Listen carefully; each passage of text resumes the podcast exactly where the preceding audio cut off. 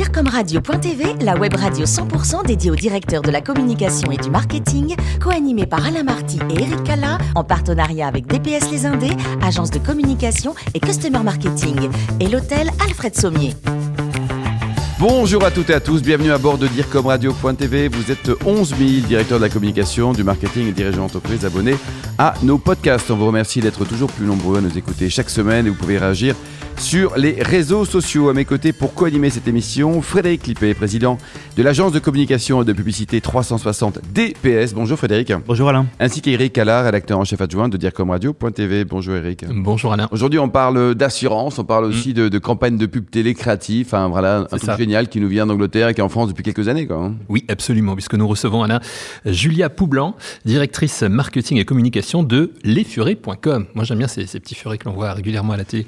Bonjour Julia. Bonjour. Alors, vous avez une formation, euh, vous avez une maîtrise d'histoire que vous avez obtenue à, Londres. Vous avez ensuite euh, obtenu un DESS en économie du tourisme à l'université euh, Aix-Marseille. Et vous rejoignez Atout France, c'est en tant que stagiaire d'abord, puis ensuite vous, vous êtes employé. C'est un excellent souvenir pour vous? Tout à fait. C'était mon, mon, premier job. Euh, J'en rêvais, puisque mes études, euh, somme toute très littéraires, c'était pas forcément. Euh, J'ai fait maîtrise d'histoire. C'était pas forcément un, vrai choix de cœur, euh, de passion littéraire, mais plutôt une formation assez généraliste qui me permettrait de, de réfléchir à ce que je voudrais faire euh, plus tard. Et ma révélation est arrivée quand, quand je suis arrivée à Londres. Euh, ça m'a frappé. Le business, le tourisme franco-britannique, ça me plaisait vraiment.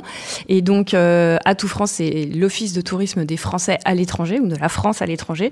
Euh, ça m'a permis euh, non seulement de mettre en, en, avant une valeur ajoutée de française dans un pays à l'étranger, mais de découvrir un monde fou qui est euh, l'univers du travail à Londres dans les années 2000, en pleine ébullition, bulle Internet, etc.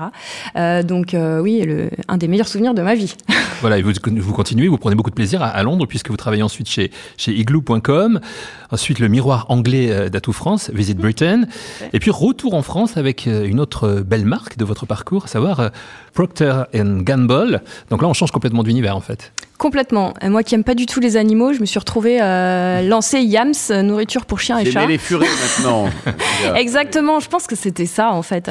Euh, c'est un, on rentre en France, on cherche un job, c'est l'univers parisien, c'est plus la même ouverture qu'à qu Londres, donc on met un petit peu plus de temps euh, à trouver. Euh, et là, une opportunité de remplacement euh, congé mat pour Procter Gamble. Alors on se dit bon, un CDI, un CDD, bon, mais Procter, c'est quand même le graal Bien du sûr. graal du marketing.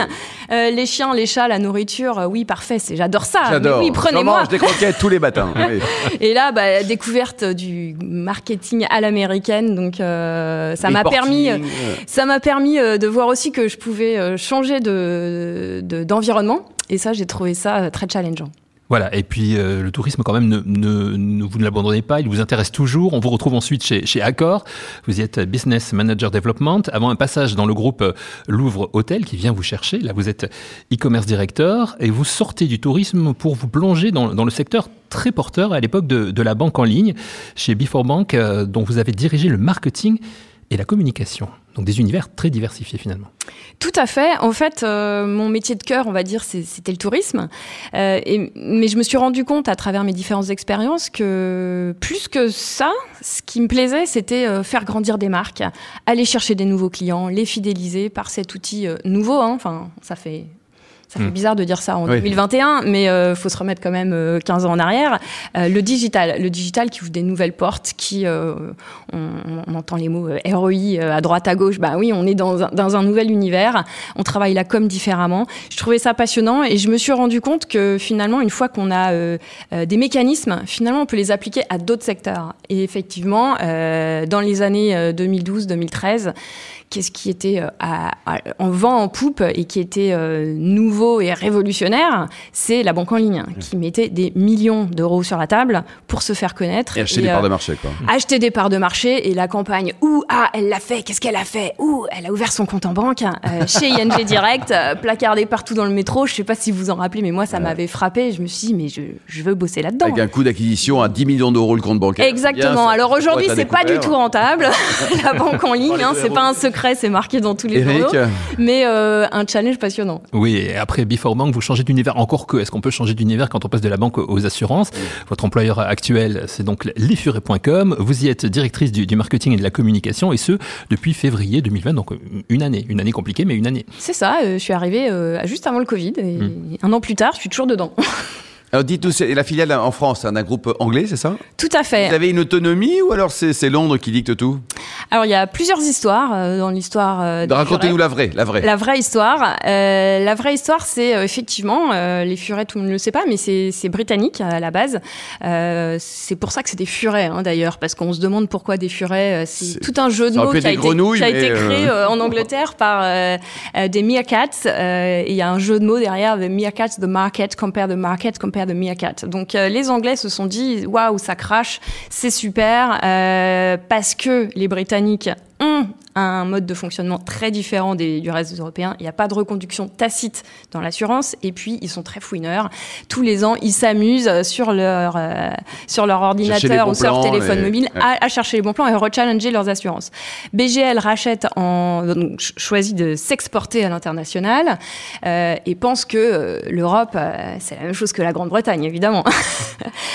donc, ils font des tentatives hein, aux Pays-Bas, c'est compliqué. en France, ils rachètent euh, un courtier qui s'appelle Courtanet en 2012 et euh, c'est la naissance des furets. À coup de grands renforts marketing pour faire connaître cette marque et le principe c'est la marque va être tellement aimé euh, que tous les Français vont l'utiliser pour challenger leurs assurances. En France, le marché est très complexe.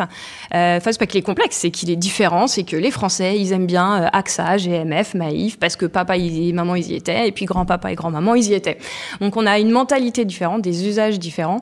Et pendant euh, sept ans, l'actionnaire a, a, a, a essayé de dupliquer cette histoire anglaise en France à coup de bah, des campagnes que vous connaissez tous hein, euh, en 3D qui coûtent euh, très très cher, mais qui sont très sympas. Sauf que le marché n'a pas répondu de la même façon qu'en Grande-Bretagne. Donc depuis un an, une nouvelle équipe de direction est en place, euh, avec pour objectif de créer une stratégie locale pour attaquer différemment le marché qui est différent, voilà, tout simplement. Donc euh, beaucoup plus d'autonomie euh, laissée de nos jours euh, par rapport à, à, ce que c'était il y a encore un an, on va dire. Frédéric Le rôle et la place que prennent les comparateurs et les marketplaces est de plus en plus importante dans la vie et la consommation des Français. comment envisagez-vous l'année 2021 et dans quel domaine vous pourriez encore intervenir? C'est une bonne question. Vous avez trois heures. Vous avez trois heures. C'est une bonne question. Non, c'est pas une Il y a quand même quelque chose qui s'est passé euh, au cas où, on on l'aurait pas tous remarqué, c'est une crise euh, mondiale euh, qui a fait évoluer certains comportements. Donc on entend beaucoup parler de la croissance sur le digital. Oui, pour les retailers, ils se sont tous mis sur le digital. les comparateurs étaient déjà là avant, avant le Covid.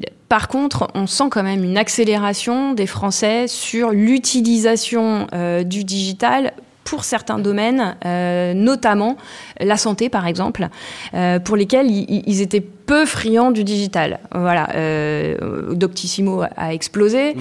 euh, plein de choses sont en train de changer. Et c'est vrai que dans la santé, on a, on a senti une, grosse croissance de l'utilisation des comparateurs pour rechallenger son assurance. Il y a des évolutions de, des mentalités qui ont, qui ont fait qu'il y a certains domaines dans lesquels on voit des poches de croissance qu'on ne voyait pas forcément les, les années précédentes et d'autre part, il y a des, évolutions, comme par exemple sur le marché de l'énergie, où un Total Direct Energy euh, prend de plus en plus de parts de marché. Les, Français commencent à comprendre qu'il n'y a pas que EDF euh, qui peut leur fournir euh, un service. donc du coup, nous, on est très attentifs aux évolutions de la société et aux évolutions des fournisseurs, que ce soit dans l'assurance ou pas, hein, puisqu'on s'est diversifié depuis une année. On n'est plus que plus que sur l'assurance. Hein. on est vraiment sur toutes les, charges du foyer. Et donc c'est vers ça que va se diriger euh, euh, notre évolution de stratégie, ainsi que euh, le modèle de distribution. Voilà, on, a des modèles de distribution qui, varieront et qui évolueront selon, selon encore une fois, les usages, puisqu'on voit bien que euh, un comparateur de voyage, c'est rentrer dans les mœurs des Français. Mm. Un comparateur d'assurance ou de, de- d'énergie, d'électricité, c'est moins nouveau, fun. c'est nouveau. Voilà, c'est nouveau. On appelle ça d'abord les dépenses contraintes. C'est un terme très officiel. Euh, on voit bien que c'est moins sexy, hein, entre guillemets. d'aller, Ah, que de partir aux Seychelles. comparater, Eh voilà, bien, comparer ses, ses charges que euh, de s'acheter euh, une paire de chaussures euh, ou euh, un voyage. Justement, vous avez fait une opération qui s'appelle la semaine de, de la dépense contrainte. Tout à fait. Euh, Est-ce que cela a bénéficié à la marque en termes de trafic et de souscription Oui, bien sûr. On a vu, euh, bon, on a eu des très très bonnes remontées euh, presse. hein. donc euh, cette opération, elle avait vraiment pour vocation de, susciter de l'engagement auprès des journalistes, puisqu'on apportait des informations de sources sûres et intéressantes sur l'évolution des dans le temps des, des dépenses contraintes et puis aussi en fonction des profils, hein, parce que tous les profils euh, euh, que ce soit du CSP- ou CSP+, n'ont pas euh, les mêmes euh, charges, et ça, ça affecte pas autant leur vie. Euh, et du coup, on a eu des, des belles remontées presse euh, qui ont pu euh, alimenter l'écosystème plus global de communication qu'on a fait à ce moment-là. Et effectivement, on a pu voir euh, un impact euh, sur, euh, sur le business. Alors justement, parlons de votre écosystème digital. On ne retrouve pas Instagram notamment. Quels sont vos leviers d'action auprès des plus jeunes? Je parle au-delà des 20-35 ans, les primo-accédants, ceux qui veulent leur première voiture. Ouais, alors notre, euh, notre cœur de cible, il est à partir de 26 ans. Contrairement à ce qu'on pourrait croire, on se Ah dit oui. digital, c'est les jeunes. Mais en fait, les jeunes, ils n'ont pas souvent euh, une voiture, un appartement, etc. parce qu'ils sont en résidence euh, euh, étudiante, euh, parce qu'en fait, ils utilisent la voiture de papa-maman. Donc, tous ces Euh, tanguis, ça vous intéresse pas pour Donc tous ces tanguis, euh, voilà. En plus, ils, ils- ils pensent tous qu'en passant par un comparateur, ils auront une proposition d'assurance auto pas chère. Sauf que malheureusement, les assureurs tarifent très très cher Et les les nouveaux jeunes, conducteurs. Donc finalement, ils arrivent chez nous et ils sont très déçus parce qu'ils se disent waouh, comparateur de prix, je vais avoir un best deal. Puis ils ont, nous, on, nous, on offre les prix euh, les meilleurs du marché, mais quand le marché est haut et, et- et les assurances n'aiment pas beaucoup les jeunes conducteurs. Donc en fait, notre cœur de marché, il est euh, 26, euh, 26 ans et plus, euh, puisque on arrive à des moments où les gens euh, déménagent. Nous, on est vraiment sur le moment de vie du déménagement. Au moment où je déménage que euh, je me pose la question de mon assurance euh, euh, habitation et puis que je revois mon assurance auto et puis on, on- on fait aussi prêt immobilier. Enfin, c'est vraiment tout ce qui, pour tout ce qui est la maison. Et donc, c'est plutôt à partir de 26 ans qu'on commence vraiment à avoir ce qu'on appelle des dépenses contraintes, qu'on se prend une mutuelle. Tout ça avant, ben, souvent, on est sous la mutuelle de papa-maman. On ou commence à être vieux à 26 ans, n'est-ce pas? Ouais, voilà, on, dépend- on, Eh on ben- devient non sérieux, voilà. À Sérieux. partir de 26 ans, c'est là qu'on devient très sérieux. Très sérieux, Frédéric. Donc euh, oui, les, les- sur les réseaux sociaux, ben pour l'instant, euh, on travaille plutôt Facebook, hein, le fameux réseau social des vieux, hein, comme on dit. Euh, donc c'est plutôt euh, là qu'on a mis nos efforts pour l'instant. En termes d'acquisition de leads, justement, avez-vous des best practices à nous partager? Je dévoile pas mes secrets. Ah ouais. Non, ce qu'on ce qu'on constate, nous, c'est qu'on on est dans une période de transition que je pense sont en train d'opérer d'autres marques. Euh, les Furets, c'est un, un pure player, mais il n'est pas forcément euh, en avance sur tout, puisque euh, le modèle de base était de travailler très fortement la marque et notamment par du, par du offline. Donc on avait une, une très forte pondération de nos investissements euh, sur, sur la télévision et on est en train de migrer une partie de ces investissements sur du digital. Notre cœur de, de conviction, c'est que tous les canaux doivent s'enrichir les uns les autres. Le branding nourrit la performance. Donc on s'efforce de, migrer d'une vision très euh, last click à une vision beaucoup plus euh, globale, euh, ce qui n'est pas toujours simple parce que euh, il faut arriver à à mesurer euh, les impacts quand même euh, de, de chaque levier. Donc euh, des modèles d'attribution, on peut en faire dans tous les sens, mais c'est c'est rare de trouver le Saint Graal. Donc je pense que comme beaucoup d'annonceurs, on, on essaye de diversifier nos canaux sans prendre trop de risques, hein, parce qu'on est dans une période où on a tous des objectifs à faire. Les budgets sont serrés, Frédéric. Oui, la RSE chez vous, ça se passe comment? Alors la RSE, elle est, euh, nous on appartient à un groupe, hein, BGL, euh, qui euh, qui euh, qui est un groupe assez riche, fortement engagé dans le, RSE.